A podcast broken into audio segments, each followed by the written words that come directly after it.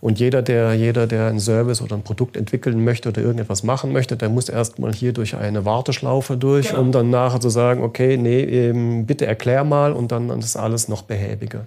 So wollen wir es genau nicht machen da drin. Datenethik, Werte. Hochstehendes Thema, allerdings auch relevant für jedes Unternehmen und jede Innovationsmanagerin. Herzlich willkommen beim Inno-Podcast.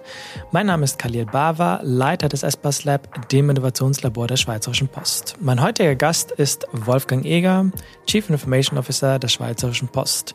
Wolfgang hat seine Laufbahn als Softwareentwickler bei Lufthansa Systems begonnen. Über mehrere Führungsstationen ist er Anfang der 2000er Jahre zu Swisscom gekommen und seit 2019 als CEO bei der Post.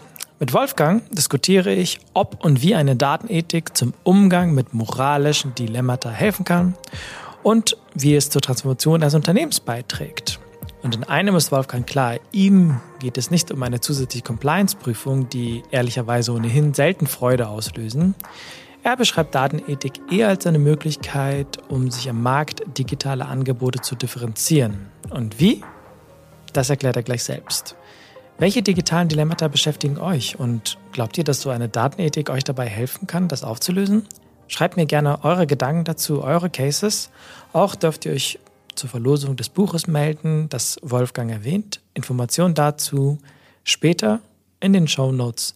Abonniert den Inno-Podcast, teilt diese Folge in eurem Netzwerk und nun viel Spaß mit Wolfgang. Lieber Wolfgang, willkommen beim Inno-Podcast. Danke dir. Menschen stehen dem autonomen Fahren im Weg. Dieses Zitat habe ich irgendwo im Internet aufgegabelt. Was denkst du über diesen Satz? Da ist schon eine lustige Aussage drin. Ja, Menschen stehen im Weg. Ähm, autonomes Fahren da drin. Ähm, meine, wir kennen es ja alle.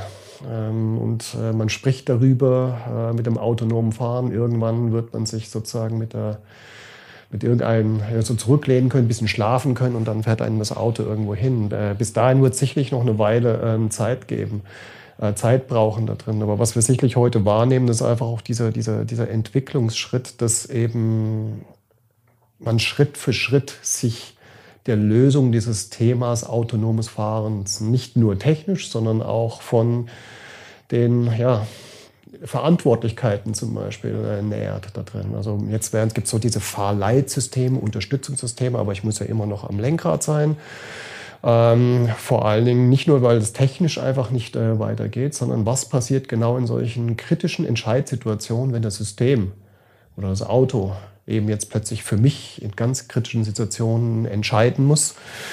Gerade vor eben drohenden Situationen wie Unfällen und so weiter fahre ich jetzt auf den, muss ich jetzt äh, ausweichen und es geht nur auf den, das legendäre Beispiel, auf den alten Herrn, den ich dann treffe, oder auf die Familie mit einem kleinen Kind.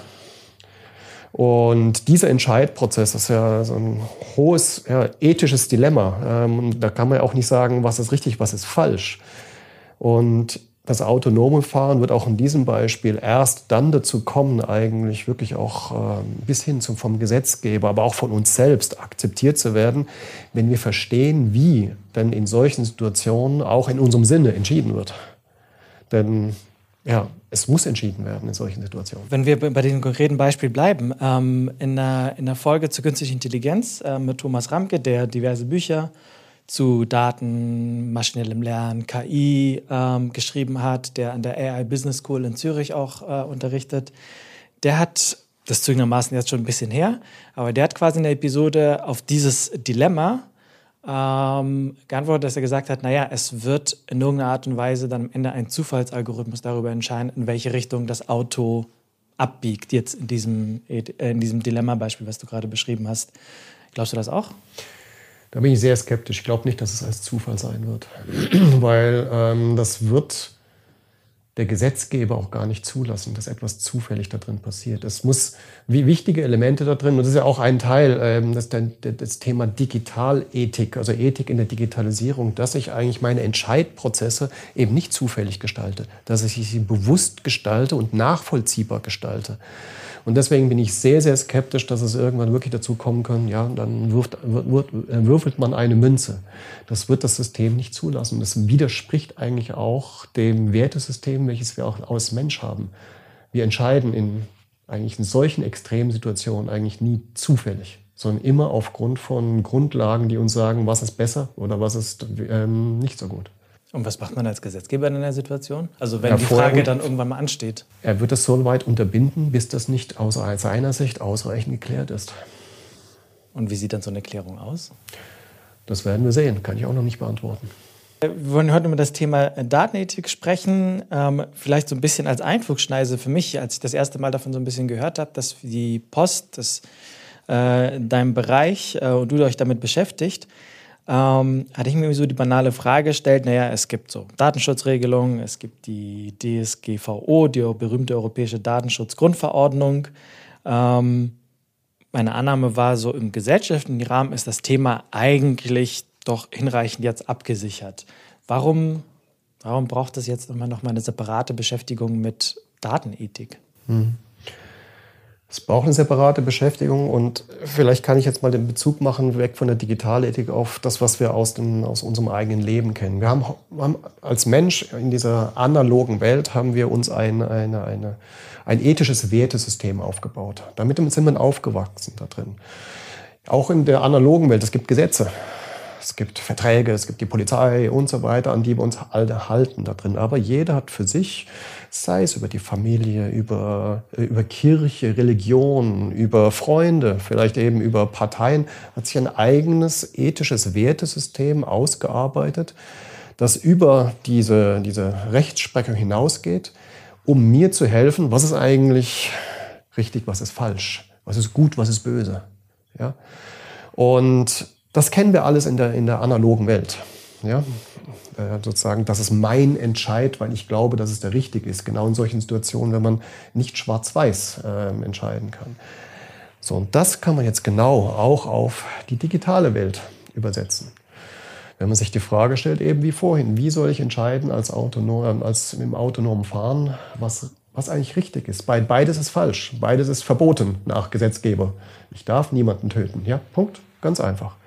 Aber was ist dann der richtige Entscheid? Das heißt, es geht sehr, sehr stark darin, wie in dieser digitalen Umwelt, wo wir immer stärker konfrontiert sind, wie wir dort genau mit diesen ja, Grauzonen, diesen Graubereichen umgehen. Und nicht nur wir, sondern insbesondere diese Algorithmen, diese Systeme, die wir nutzen, die jetzt plötzlich für uns entscheiden, die für uns Empfehlungen machen, machen Sie die Empfehlung wirklich ähm, aufgrund unseres Wertesystems? Diese Systeme halten ja alle diese, diese DSGVO und so weiter alle ein. Sie verletzen sie ja nicht, das dürfen sie ja gar nicht. Aber sie machen Entscheide oder sie nehmen uns Entscheide ab, die wir eigentlich sonst persönlich treffen würden, basierend auf unseren persönlichen ethischen Vorstellungen, die zum Beispiel in der Schweiz ganz anders sind als in anderen Ländern, als in Asien. Wenn man nur mal anschaut, das Thema Umgang mit Überwachung ist in Asien von der, von der Perzeption von dem dortigen Kulturgut etwas ganz anderes als hier in der Schweiz. Um das Ganze ein bisschen zur Post zu bringen, ähm, das autonome Fahren ist jetzt ein recht klassisches Beispiel für so Dilemmasituationen ähm, aus, diesem, aus diesen datischen, datenethischen Perspektive heraus. Welche Dilemmas begegnen der Post oder mit welchen Dilemmas muss sich die Post eigentlich beschäftigen? Also die Post hat auch einige dieser Dilemmas, die sind sehr, sehr vielfältig da drin, ähm, von Firma unterschiedlich oder es gibt gesellschaftliche Dilemmas, die entstehen ähm, ähm, durch, durch, die, durch die Digitalisierung. Ähm, nur dass eben solche Themen, also wie, einfach um zu sehen, wie weit es geht, bis zu diesen Diskussionen über gesetzliches Grundeinkommen wegen Digitalisierung und Abbau von, von Jobprofilen und so weiter. Ich meine, das geht sehr, sehr weit. Jede Firma ist damit betroffen, die Post auch da drin oder in Berührung. Und ich glaube, das Bild, was das, das Beispiel, wo eigentlich, glaube ich, jede Firma direkt damit betroffen ist, ist so etwas wie, ich drücke dann mal die AGBs weg, wenn ich online irgendwelche Services nehme. Also die Art und Weise, es geht nicht um die AGBs selbst, aber wir kennen das ja alle, oder diese Nutzung von Cookies und so weiter. Wie ich das als Firma ausgestalte, wie verklausuliert irgendwo es mir ermöglicht wird oder nicht ermöglicht wird, ähm, die AGBs wirklich zu verstehen? Ähm, oder ist der Default-Button direkt akzeptiert? Weil das machen natürlich alle Menschen, ich ja persönlich auch. Wenn so ein AGB Pop-up wieder kommt, Ich meine, wie viele Leute lesen denn wirklich danach wirklich die Bestimmungen durch? Nein, machst du nicht. Man drückt einfach OK. Ja? Und das sind Elemente da drin, die allein mal zeigen, wo auch die Post direkt damit betroffen ist. Ähm, jetzt nicht wie, wie was weiß ich, eine, eine WhatsApp, die ja, wo es ja auch in den Medien war, wo ähm, die Nutzung mit den neuen AGBs dann zu sehr, sehr großen medialen ähm, ja, Aufmerksamkeit gewonnen. Das werden wir wahrscheinlich nicht exponiert sein da drin, aber auch bei uns gibt es diese Bereiche da drin, wo wir uns solche ethischen Fragestellungen annehmen wollen, weil wir Leistungen drin haben. Aber auf der anderen Seite, wo können wir auch einen Beitrag dazu leisten für die Gesellschaft, für die Wirtschaft mit Leistungen, mit Services, die einfach wirklich, bei, bei denen es diese, diese ethische Fragestellungen ähm, vermieden werden. Jetzt könnte ich mir das relativ einfach machen und sagen, naja, als Schweizer Sports, als Logistikunternehmen, ist es ja jetzt sehr, sehr vereinfacht formuliert, relativ egal, ob ich auf der Seite hingehe und da alle Banner einschalte oder ausschalte. Das ist für den Geschäftserfolg der Post vielleicht überschaubar kritisch, weil der wesentliche Fokus liegt ja daran, ähm, Pakete zu transportieren ähm, in diesen, mit diesen separaten, eher digitalen Angeboten, die auf Apps, äh, in den App Stores oder in Google Play ähm, runtergeladen werden können, dass ich dort eher die Leute ähm, ja, dort hinbuxiere, ob sie jetzt auf der Homepage der Post selber, ob sie da irgendwie einen Banner-Cookie jetzt annehmen oder nicht, hätte ich jetzt gesagt, naja, ist jetzt aber vielleicht nicht so geschäftskritisch. Wo, wo, in, welchen, in welchen Situationen, wo, wo es wirklich mehr in, um das äh, ins Business reingeht, wo gibt es denn da die Dilemmas? Es ist vielleicht heute nicht geschäftskritisch, weil natürlich die Post aufgrund ihres Ursprungsauftrags sehr, sehr stark mit der analogen Welt verbunden war, mit dem Grundauftrag. Aber wir wollen ja genau die Reise in die Zukunft gehen. Die Digitalisierung, vor der können wir uns ja auch nicht irgendwie sagen, nein, die machen wir nicht mit. Und das ist genau der Schritt, vor dem wir auch als Post darstellen, dastehen, in dieser Frage, okay, ähm, wir haben dann das Okay von Kunden, die in den AGBs Ja sagen, dass wir Informationen für sie verwenden dürfen und so weiter. Also was machen wir damit? Wie weit gehen wir damit für zukünftige Dienstleistungen oder wie weit gehen wir bewusst nicht damit, weil es nicht zu unseren ethischen Prinzipien passt da drin, dass wir als Post natürlich sagen, hey, jetzt gibt es nicht nur das Briefgeheimnis, sondern auch der Post vertraut man, dass sie nichts missbraucht. Das hat etwas mit unserer Reputation auch da drin zu tun. Es, ähm, es, es mag jetzt nicht große Beispiele da drin äh, geben, ähm, da drin, ähm, weil wir auch da am, am, am Anfang der Reise sind. Ähm, man kann hier nur Beispiele nehmen, eben auch insbesondere von anderen Firmen, warum sie das machen. Und äh, so ein Beispiel für mich ist eben zum Beispiel ein IKEA. bei IKEA würden wir beide auch sagen, okay, was soll das, wenn ich jetzt bei IKEA online mich irgendwie durch ähm, das Angebot durchgebe? Ist das jetzt wirklich so kritisch? Ja, was weiß denn IKEA von mir? Aber auch IKEA hat ganz bewusst einen Weg jetzt eingeschlagen, wo sie dieses Thema, nicht nur das Thema Nachhaltigkeit, sondern auch das Thema der, wir geben dem Kunden die Privatsphäre zurück. Das heißt, ein Kunde soll immer in der Zukunft mitentscheiden da drin, mitsehen da drin, was IKEA über ihn weiß, aus den digitalen Kanälen. Das zeigt, es ist, es, ist, es ist nicht so weit weg, dass wir uns die Frage auch stellen müssen da drin, wie wir damit umgehen. Und wir wollen es ja einfach nicht, nicht vermeiden da drin, sondern wir wollen hier einen Weg gehen, der zu Post passt, der für uns auch diese, die Chancen nutzt. Ja, wohin geht eigentlich die Post mit der digitalen Reise? Siehe Kommunikationsservice und so weiter, wo wir Dienstleistungen anbieten wollen, die einfach, wie vorhin gesagt, diese ethischen Elemente auch dem Kunden und den, den, den, den, ähm, der Wirtschaft anbieten, um hier eine, eine gewisse auch Sicherheit da drin zu haben. Und das verfolgen wir drin. Und deswegen dieses IKEA-Beispiel zeigt da drin, es, es ist nicht so weit weg.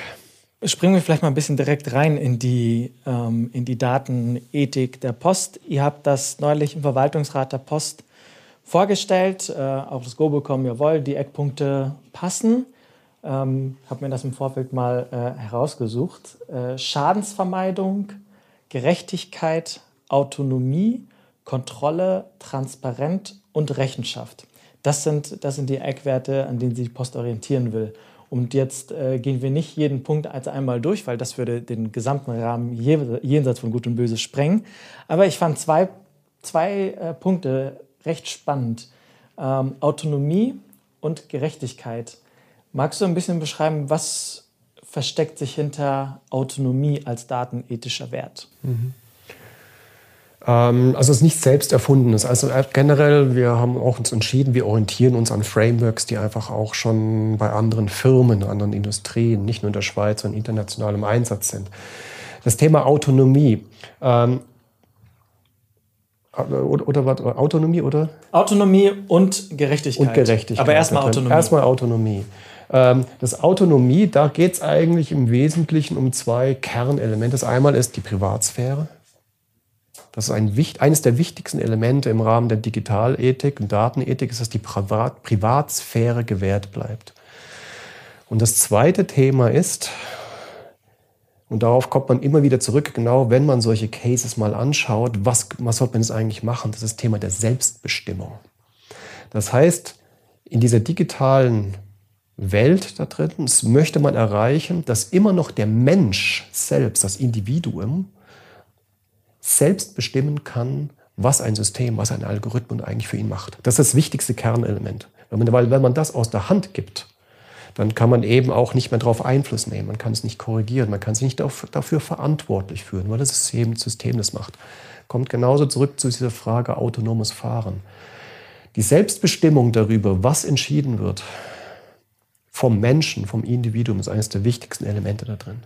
Also in der Autonomie versteckt sich Privatsphäre, Selbstbestimmung, ähm, ein Stück weit ja, Autonomie, die Selbstkontrolle über genau. das, was ich, ich als, als, Mensch, Mensch bereit bin, der Post an Daten zur Verfügung zu stellen. Genau, wenn ich als Mensch entscheide, der Algorithmus oder das System oder wie auch immer, die sollen das machen, dann ist es ja mein eigener bewusster Entscheid, dass, man, dass ich das sozusagen in die Verantwortung von einer, einer anderen Firma oder einem Algorithmus gebe.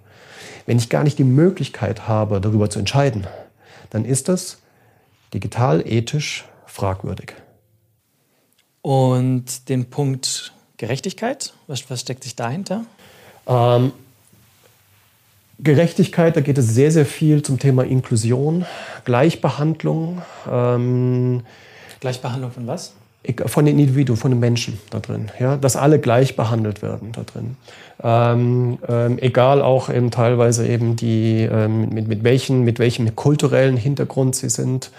Es gibt hier gerade bei der Gleichbehandlung die, diese klassischen digital-ethischen Dilemma-Beispiele, zum Beispiel von Kreditkartenunternehmen, die in der Vergangenheit Empfehlungen gemacht haben, wo man ganz klar aufgrund der Trainingsprozesse dieser Algorithmen gesehen hat, wow, sie gehen jetzt genau auf ähm, männlich-weiß als Empfehlung.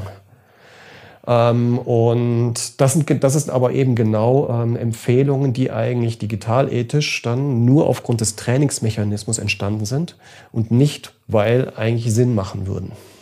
Und das sind Elemente dieser, dieser, dieser Gleichberechtigung, die enorm wichtig sind. Und da wurden auch gewisse Algorithmen in der Vergangenheit ja auch mal ausgetrickst. Ja? Ähm, oder wenn zum Beispiel jetzt auch immer vermehrt, zum Beispiel bei, bei großen internationalen Konzernen, gar nicht mehr ein Mensch einen Rekrutierungsprozess macht, sondern eine Maschine. Woran erkennt sie denn da drin, ob der Kandidat der richtige ist? Und spannenderweise sehr viele Elemente ist dabei das Bild. Das Fotobild. Das Fotobild hat viele, viele Ableitungen. Da gibt es eben auch genau solche Beispiele drin, wo man festgestellt hat, uh, aufgrund der Interpretation des Fotobildes kommen Empfehlungen raus, die einfach falsch sind. Aber, macht, aber die Maschine macht ja lediglich nur das transparent, was der Mensch vorher ja selber gemacht hat. Nicht notwendigerweise da drin. Sie wird, eine Maschine wird ja getrainiert darauf, anhand von Beispielen. Genau. In der die, Übersetzung, die es, gemacht sind, oder? Die von Menschen gemacht sind. Aber ähm, diese Menschen, die das beurteilen, ob es richtig oder falsch sind, kommen auch aus einem gewissen Kulturkreis, haben eine gewisse persönliche Vergangenheit da drin. Und das ist sozusagen auch da drin ähm, eine gewisse eben Darstellung von einer gewissen Gesellschaft. So, und das ist genau die Fragestellung, bei solchen Algorithmen sicherzustellen, dass das nicht sozusagen schon wieder eingenordet ist auf eine gewisse kollektive Meinung. Das heißt, es wird dann auch mehr und mehr irgendwie relevant werden, dass die Post oder dein Bereich, äh, die äh, Information Technology habe ich gelernt, heißt der Bereich, ähm, dass dort auch mehr und mehr wie gelernt wird, wie man diese Biases, davon sprechen wir ja, wie man die erkennt und dann irgendwie schaut, wie kriege ich die eigentlich auf der Datenebene mit Trainingsdaten, wie kriege ich die da heraus? Also wie kriege ich diesen Bias heraus? Das wird, versteht ihr richtig, dass das quasi etwas ist, was womit ihr, wir uns werden irgendwie beschäftigen müssen. Das ist genau bei diesen Beispielen eine der kritischsten Elemente, ganz genau. Und, wie macht, und was macht ihr dann da? Also noch haben wir nicht direkt solche Beispiele, weil wir solche Systeme bei uns noch gar nicht einsetzen.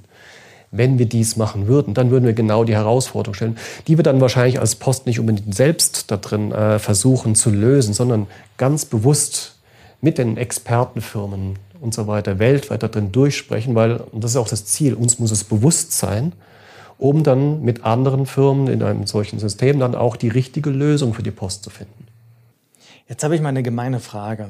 Jetzt äh, die datenethischen äh, Werte, Schadensvermeidung, Gerechtigkeit, Autonomie, Kontrolle, Transparenz, Rechenschaft. Ähm, das soll ja in irgendeiner Art und Weise für das Unternehmen gelten, weil sonst hätte man die ganze Übung ja auch sein lassen können. So, wenn ich mich jetzt ein bisschen in meinen Alltag äh, zurückversetze, in den 95 Prozent, denen ich nicht mit Podcast beschäftige, also für Innovationsmanager, für Leute, die innerhalb der Post an digitalen ähm, oder sonstigen Produkten arbeiten, ähm, jetzt habe ich das Gefühl, das macht die Arbeit eher noch mal ein bisschen schwieriger, weil ich muss ja ohnehin, ich muss mit jedem meiner Projekte, die ich so habe, ich muss irgendwie eine rechtliche Schleife gehen, ich muss irgendwie eine Branding-Schleife gehen und muss einfach schauen, dass ich diese ganzen Vorgaben und Governance, die, die man halt als Konzern so hat und die manchmal einem das Leben schwer machen, habe ich das Gefühl, so jetzt kommt noch mal was obendrauf. Ähm, und mir denke so, okay, ist das, macht es mir mein, mein Leben dadurch etwas schwerer? Es soll es eben nicht schwerer machen da drin. Also es äh, wurde auch, ähm, so wollen wir es auch nicht umsetzen, so im Sinne von, ja, jetzt machen wir hier nochmal ein Compliance-Thema obendrauf. Und jeder der, jeder, der einen Service oder ein Produkt entwickeln möchte oder irgendetwas machen möchte, der muss erstmal hier durch eine Warteschlaufe durch, genau. um dann nachher zu sagen, okay, nee, eben, bitte erklär mal und dann ist alles noch behäbiger. So wollen wir es genau nicht machen da drin. Wir wollen eher einen Ansatz fahren, wo nicht eine Rechtfertigung von einer Produktentwicklung gemacht werden muss, sondern wo jemand beisteht, embedded, um entsprechend mit zu unterstützen. Ah, die, die, die Gedanken machst du dir und machst du dir, ist cool. Ja? Ähm, hast du ans Thema Selbstbestimmung gemacht, gedacht da drin, zum Beispiel? Ja? Also wir, wir versuchen dann mitzudenken für deinen Case und zu sagen, mach das, denk mal drüber nach, ob das Selbstbestimmung für dich ein Thema sein könnte. Also so, so runtergebrochen in diese Bereiche da drin. Ähm, und nicht als Compliance-Thema. Das wollen wir wirklich vermeiden. Es wird da keine Compliance-Boards geben, Ethik, wie auch immer, um zu sagen, okay, hier muss erst ein sechsseitiger Antrag ausgefüllt werden und nachher erfährt man sechs Monate später, ob man durch darf, ja oder nein. Das soll es genau nicht sein. Aber auch keine im Nachgang in irgendeiner Art und Weise, dass es nochmal geprüft werden muss, Nein. dass bevor ich damit irgendwie beispielsweise live gehe, ich irgendwie nochmal warten muss, dass irgendwie jemand draufschauen muss und sagen ja, es ist datenethisch, es ist da, passt in die Datenethik der Post, die wird es geben, passt rein, ist okay. Nein, es soll aufgesetzt werden als genau als Anreicherung für euch da drin, wie man für die Produktentwicklung, Serviceentwicklung, wie man sich da drin auch eben noch besonders positionieren kann. Weil hier geht es auch um eine, eine gewisse Verbindung der Digitalethik zum Thema Reputation der ganzen Firma. Die Post müsste sich bewusst in dem Thema positionieren, sagen wir mal Digital Trust, also Vertrauen. Nicht nur in der analogen Welt, sondern auch in der digitalen Welt. Das heißt, dadurch muss auch für die gesamte Marke sich das, wie wir auch solche Themen verfolgen, auch zu, diesem, zu dieser Wahrnehmung, dieser, dieser Marke passen. Und auch zum Thema Digital Trust passen da drin. Bei gewissen Elementen, was weiß ich, Tresorit und äh, die ja technisch schon sicherstellen, dass da gar nichts passiert, da wird das kaum ein Thema sein. Ja? Aber bei anderen Elementen, Dort kann man sagen, okay, was ist jetzt, was wäre deine Möglichkeit da drin, um auf die Marke der Post mit deiner Dienstleistung auch einzahlen zu können, dass aus 1 plus 1 irgendwann 3 wird. Und so wollen wir es versuchen zu unterstützen, also wirklich mit dieser Markenverbundenheit. Und nicht im Sinne von hier bitte eine Checkliste ausfüllen und dann äh, sprechen wir uns mal später darüber. Wenn, wenn, wenn du das Thema sagst, wir wollen oder die Post möchte die Reputation Digital Trust aufbauen, ähm, dann, dann sehe ich so in gewissermaßen eigentlich ein, Dilemma bei uns. Einerseits, ja, ähm, was Digital Trust angeht, was die Digitalisierung des Briefgeheimnisses angeht, was die Vertraulichkeit, die Privatsphäre von, äh, von Daten angeht. Das hat ähm, in der Episode mit Nicole Burt, ähm, der hat das wunderbar erklärt. Und wir haben ja diesen Bereich Kommunikationsservices, der ja im Kern genau das hat. Privatsphäre als Geschäftsmodell, jetzt mal sehr vereinfacht formuliert. Ähm, und Treasuret hast du gerade genannt, Istvan Laben, mit dem habe ich auch eine Episode gemacht, wo er auch irgendwie beschreibt, so, hey, Privacy of Data, das ist das, was, was uns antreibt. So, jetzt habe ich mal, das, das ist quasi das, Anführungsstrichen, eine Ende bei der Post. Jetzt habe ich auf einem anderen Bereich, im Bereich Werbemarkt, einem der momentan immer noch großen Erlösbringer, ähm, der den Service Public, also die Grundfinanzierung finanziert und ein Stück weit dabei, ja, ein Hebel für kleine, mittelständische, große Unternehmen sind, wenn die beispielsweise adressierte oder unadressierte Werbesendungen aussenden möchten. Ähm, und in dem Moment, wo ich Werbung aussende, aber das mehr oder minder datenfrei mache, kann ich die Werbung in der Regel eigentlich auch sein lassen. Also wenn ich kein, keine Daten mehr daraus ziehen kann, als sei es jetzt kleines Unternehmen oder großes Unternehmen, ähm, wenn ich daraus keine Daten ziehen kann, die Post mir auch vielleicht keine Daten bieten kann oder möchte oder will, dann sehe ich zumindest so eine gewisse Gefahr, dass ich bei dem Unternehmen auch nicht wieder dahin gehe, sondern mein Budget dafür lieber nochmal hernehmen, um, was weiß ich, bei Google oder bei Facebook nochmal die Maschinerie anzuschmeißen, weil ich da ja ganz viel Performance- und Reportings-Daten zurückbekomme. So, jetzt habe ich diese beiden großen Bereiche, die wirklich ja rele äh, strategisch relevante Felder für die Post sind. Die einen wirklich Sicherheit und hohe datenethische, ähm, wahrscheinlich das auch leben werden, die Daten absichern auf der anderen Seite. Ähm, dieser Werbebereich, der sagt, naja, wir müssen Daten erheben, wir müssen mit Daten arbeiten. Ähm, wie gehen wir jetzt damit um? Mhm. Es mag als ein Dilemma erscheinen, da drin, vor allem eben wegen, wegen dem, dem, Thema Werbemarkt. Aber jetzt wieder, mit, wenn man auf diese digitalethischen Grundprinzipien geht, ist das Thema des, nochmal von vorhin, dieser Selbstbestimmung, also ich als Person, eines der wichtigsten Elemente. Wenn ich als Person entscheide, ich möchte gerne die Leistung von Tresorit für die Wahrung meiner Privatsphäre ein, nutzen, dann entscheide ich direkt darüber. Dies ist nicht bei der Werbung der Fall. Ja, bei der Werbung, die erhalte ich im Hause. Ja? Und eigentlich geht es vor allem um die Werbung, die für mich persönlich als Mensch eigentlich unerwünscht ist.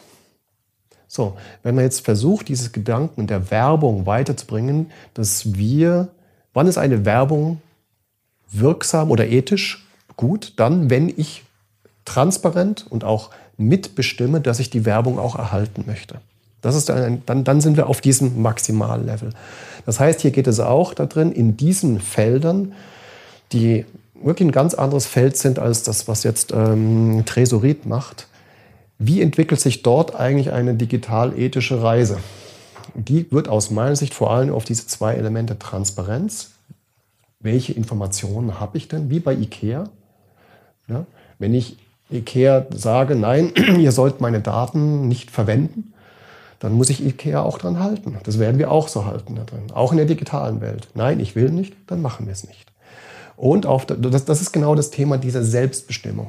Ich als Konsument, ich möchte selbst darüber ähm, bestimmen, auch in der digitalen Welt, welche Informationen ich hinzu bekomme, welche ich zugeschickt bekomme. Ist einfach eine andere Reise als jetzt diese Selbstbestimmung da drin, dass ich sage, ich möchte gerne eine gewisse Information komplett für mich behalten. Das ist das höchste Level an Privatsphäre, was ich dann mit, mit Tresorit erreichen kann. Also aus der digitalethischen Sicht sind sozusagen zwei verschiedene Reisen, die hier stattfinden werden, die aber für sich eine, eine eben auch genau eine Rechtfertigung haben. Und das ist eingebettet in, darin, dass wir für alle Bedürfnisthemen, die mit der Post verbunden sind, wo wir uns aktiv werden, eigentlich genau diesen digitalethischen Weg beschreiten. Und das wird nicht nur einer sein.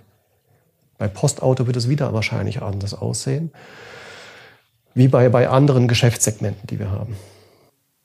Das heißt, wir müssen vermutlich dann als, oder Frage, ich muss es mal als Frage formulieren, müssen wir als Unternehmen, also als Schweizerische Post aus einer Konzernperspektive einfach aushalten, dass, in, dass quasi diese datenethische Prinzipien, dass wie sie in den einzelnen Angeboten, in den Services umgesetzt werden, dass dort immer ein gewisses, ähm, ein gewisse, eine gewisse Breite es immer geben wird, ähm, die dann je nach Angebot, Geschäftsmodell ähm, jetzt vergleichsweise etwas rigider gehandhabt wird oder etwas anders gehandhabt, etwas offener gehandhabt wird, abhängig davon, ähm, worum es konkret geht.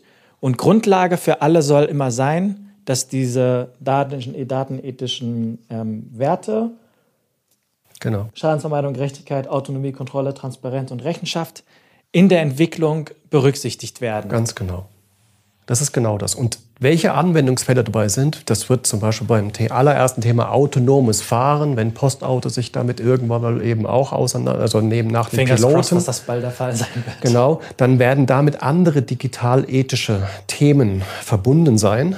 Da geht es dann wahrscheinlich weniger um Werbung, sondern eben das, was man diese Dilemmas äh, mit, mit Unfällen, das hat eine andere digital-ethische Aussage, die wir treffen müssen dort, als jetzt bei dem Thema Privatsphäre. Ja? Es darf niemand sehen, außer Sender und Empfänger, welche Informationen eigentlich drin sind. Das ist das klassische digitale Briefgeheimnis, wie bei der Werbung. Wie bei, ja, was wissen wir in, was wissen wir alles generell über den Kunden und wie verwenden wir das? Oder eben nicht, ganz bewusst nicht, weil es nicht zu unseren digital-ethischen Grundprinzipien passt. Und wenn ich das Ganze nochmal ein banales Beispiel runterbreche, es gibt, ähm, es gibt diese Post-App. Ähm, ich glaube, mindestens äh, ein Drittel der Bevölkerung hat diese App auf seinem, auf, auf seinem oder auf ihrem Handy. Also eine extrem hohe Reichweite. Und dort kann man beispielsweise ähm, Pakete, die man bestellt, kann man irgendwie ein bisschen steuern und sagen, stell sie von meiner Haustür ab, bring sie äh, zu einer Filiale ähm, oder ansonsten auch irgendwelche Notifications bekommen. Momentan ist dieser Kanal komplett werbefrei. Das ist wirklich nur eine rein sehr, sehr funktionale Angelegenheit. Ähm, würde es beispielsweise möglich sein, ähm, dort ohne die Daten, die da, die da zustande kommen, ohne die nach außen zu verkaufen. Ähm, aber würde es möglich sein, so einen Kanal auch zu nutzen, um Werbung drauf auszuspielen? Ich würde hier versuchen, wieder zu antworten, auch wenn ich mich jetzt nicht konkret mit dem Fall auseinandergesetzt habe, zu sagen, okay, wo ist die Selbstbestimmung? Ja? Möchte ich das als Kunde haben, ja oder nein? Welchen Vorteil bringt mir das als Kunde? Ähm, und das, das wäre für mich auch wieder zur Behandlung von so einem Beispiel wieder der Einstieg in diese digital-ethischen Fragestellungen, wahrscheinlich eher als, was weiß ich, Schadensvermeidung oder diese anderen Dimensionen, um wieder drauf zu kommen, okay, äh, wie ist es eigentlich da drin in der Erwartungshaltung? Und auch diese Digitalethik, diese Stoßrichtung, die wir machen, die machen wir nicht sozusagen klein nur für uns, sondern wir sprechen hier mit Kunden. Wir, wir, wir, wir versuchen hier auch die, die Kundenstimme einfließen, sondern was erwartest du eigentlich? In welcher Art und Weise ist es eigentlich für dich gut. Ja. Weil es ist so, wir wollen ja den maximalen Kundenservice bringen. Auch das Erlebnis mit der Post soll ja besser werden. Ja. Deswegen ganz ausschließen möchte man es vielleicht nicht, weil der Kunde sagt, es wäre jetzt cool, wenn ich genau hier an dieser Stelle vielleicht nicht Werbung, sondern Informationen darüber hätte. Ich weiß es nicht, aber dazu muss man genau die Selbstbestimmung wieder mit einfließen lassen, dass wir was machen. Also, was ich mal, was ich mal soweit verstanden habe, ähm, ich habe verstanden, dass jenseits von eigentlichen gesellschaftlichen oder rechtlichen Rahmenbedingungen es einfach recht viele im Alltag Graubereiche gibt, für, nicht nur für die Post, sondern für, darüber, für jedes Unternehmen. Ähm, und es daher einfach so eine Orientierungsrahmen braucht, wo Mitarbeitende ähm, der Post, aber auch von jedem anderen Unternehmen schauen, okay, wie gehen wir mit solchen, mit solchen datenethischen Fragen, wie gehen wir um, was für Orientierungspunkte habe ich. Ähm, ich habe verstanden, dass die Post, respektive du in deinem Bereich, ihr habt diese einen ersten, einen ersten Rahmen dafür geschaffen. Ähm, Schadensvermeidung, Gerechtigkeit, Autonomie, Kontrolle, Transparenz. Rechenschaft. Ähm, ich habe von dir jetzt ganz viel gehört, dass die dass Autonomie etwas ist, die Selbstbestimmung, dass ich als Mensch weitestgehend äh, maximal selbstbestimmt darüber entscheiden kann, darf, soll, was mit meinen Daten passiert, welche Daten überhaupt preisgegeben werden. Ich habe verstanden, dass von der Umsetzung her es nicht darum um eine zusätzliche Compliance-Stelle geht, wo ich, wenn ich an neuen Angeboten entwickle, dran vorbeigehen muss, ähm, um mir mein, meine Freigabe zu holen, sondern ähm, dass etwas ist, was während der Entwicklung eines solchen Angebotes ich eigentlich mit berücksichtigen sollte, muss, ähm, um, um, um, ja, um einfach äh, sicher zu sein, hey, die datenethischen Prinzipien, die wir uns als Post äh, bekommen haben, ähm, wie werden die hier mit Leben erfüllt? Nicht nur das, auch um die, die Positionierung der Schweizerischen Post als vertrauenswürdiger Partner genau da drin ähm, zu unterstützen. Ja? Weil das ist eines der Kernelemente unserer Marke. Der Uns kann man Trust. vertrauen. Uns kann man vertrauen. Vor allem mit, mit, dann, mit Daten. Ähm, und die, diesen, diesen, diesen Zwiespalt, also dass wir verschiedene Geschäftsbereiche haben, die teilweise sehr, sehr, äh, sehr hohen Wert auf Digital Trust legen, bei Kommunikationsservices, ähm, ist das jetzt ein Bereich, der sich mit Digitalisierung des Briefgeheimnisses beschäftigt. Auf der anderen Seite haben wir beispielsweise den Bereich Werbemarkt, großer Lösbringer, wo, das, ähm, wo eher die Arbeit mit Daten eher nochmal ein sehr, sehr relevanter äh, Part ist. Und das ist keine, kein Widerspruch, wenn ich die richtig verstanden habe, sondern es ist quasi Case by Case, Angebot für Angebot, eher zu schauen, in welcher Art und Weise diese Werte ähm, nicht nur zum Leben gebracht werden können, sondern auf dieses Bild von Digital Trust auch wirklich einzahlen, also auf diese Reputation einzahlen, dass man der Post zugesteht, okay, die wissen ungefähr, was sie mit meinen Daten anstellen. Wir wissen das nicht nur ungefähr. ähm, wenn, wenn und wenn ich das jetzt ein bisschen nochmal abstrahiere und reflektiere, hätte ich die Annahme, das zwingt eigentlich jeden Postmitarbeitenden ähm, sehr viel mehr sich eigentlich mit den Endkunden, also mit jenen, die wirklich in irgendeiner Art und Weise dann was ähm, bestellen, kaufen, irgendwas dieses Angebot wahrnehmen, sich mit dem noch viel mehr auseinanderzusetzen, weil nicht viele, aber es gibt auch manchmal den, ähm, einige Entwicklungen bei uns, die auf den Markt kommen und die vorher vielleicht den überschaubaren Kundenkreis vorher gesehen haben. Also irgendwie hätte ich die Annahme, das zwingt uns noch viel mehr frühzeitig schon in der Recherche, in den, äh, in, in, den, in den Testings sehr viel mehr und früher eigentlich auch rauszugehen, bevor ich irgendwie anfange, irgendwas im Eifelweltum zu entwickeln. Man kann immer noch Sachen ausprobieren. Das sollte man dadurch nicht vermeiden, weil das bringt ja Geschwindigkeit. Aber dieses Ausprobieren macht man ja nicht alleine im kleinen Kämmerchen, sondern macht man ja genau mit Kunden. Und das ist ja auch ein Teil dieser Kundenorientierung, zu sehen, ob das wirklich das Richtige ist. Also das heißt, das ähm, soll das. Wir haben also, ich habe immer Hoffnung, wir, wir nehmen an, dass das eher dieses, diese Arbeitsweise eher unterstützen wird. Mhm. Ja, sollte. Drei schnelle Fragen zum Abschluss. Welches Buch zum Thema Daten und Datenethik kannst du empfehlen? Ich hatte vor ein paar Monaten ein spannendes Buch, Buch gelesen von, von Wire, ähm, von der Future Society, Invisible Hands ist wirklich ein gutes Buch. Worum geht es da? Da geht es eigentlich um eine sehr, sehr gut, auch einfach geschriebene Abhandlung zum Thema, ja, diese Algorithmen, diese Assistenzsysteme, die wir immer mehr haben da drin, mit einem Blick darauf, wie sie eigentlich ähm, unser Leben verändern, die Gesellschaft verändern.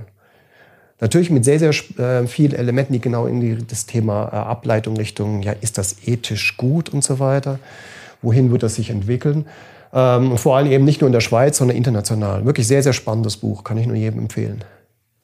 Vielleicht können wir einen Deal machen, dass wenn die ersten drei Menschen, die sich melden, so ein Exemplar mit einer kleinen Widmung von dir bekommen? Auf jeden Fall, gerne. Also wirklich ein cooles Buch, sehr gut zu lesen da drin. Gut, dann packe ich das mit in die, in die Shownotes rein. Ähm, wir haben am Anfang so ein bisschen auch über die Gesetzgeber, die Legislative gesprochen.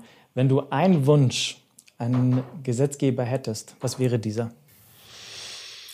Muss gestehen, eine gewisse Geschwindigkeit, Geschwindigkeitserhöhung. Warum sage ich das? Weil, und über diese Dimension haben wir noch gar nicht gesprochen, ähm, wir sehen uns ja hier sehr, sehr stark auch als Post in der Schweiz verankert. Nur das Thema dieser digitalen Services, die wir haben, das ist international, das ist global. Das heißt, und hier werden auch sicherlich in den nächsten Jahren schon auch gewisse Standards oder Entwicklungen stattfinden, ja, die vielleicht eben ethisch fragwürdig sind oder die compliance-mäßig heute noch nicht geregelt sind. So, und bevor es ein Standard wird, ja, ähm, irgendein eine internationaler Service, sollten gewisse Elemente auch ähm, vom Gesetzgeber einfach klar geregelt sein, wie das läuft. Einfach deswegen, weil wir viele Services nutzen, die aus anderen Kulturkreisen kommen, anderes Verständnis und nicht einfach unser Verständnis darüber, was ein digitaler Service in der Schweiz ausmachen sollte. Das wäre mein Wunsch. Am Espas Lab Eingang haben wir eine Fläche für dich reserviert. Welches Zitat darf dort von dir stehen? Puh. Also ich hatte vor ein paar Jahren eben den, den, den George Westermann vom, vom MIT mal kennengelernt und hat irgendwann mal etwas gesagt, glaube fand ich noch ganz lustig da drin. Also äh, richtige digitale Transformation verwandelt eine Raupe in einen Schmetterling. Nur schlecht gemachte, da haben sie einfach nur eine, eine richtig schnelle Raupe. Richtige digitale Transformation verwandelt eine Raupe in einen Schmetterling. Schlecht gemacht haben sie nur eine richtig schnelle Raupe. Wolfgang Eger, vielen, vielen Dank. Danke auch.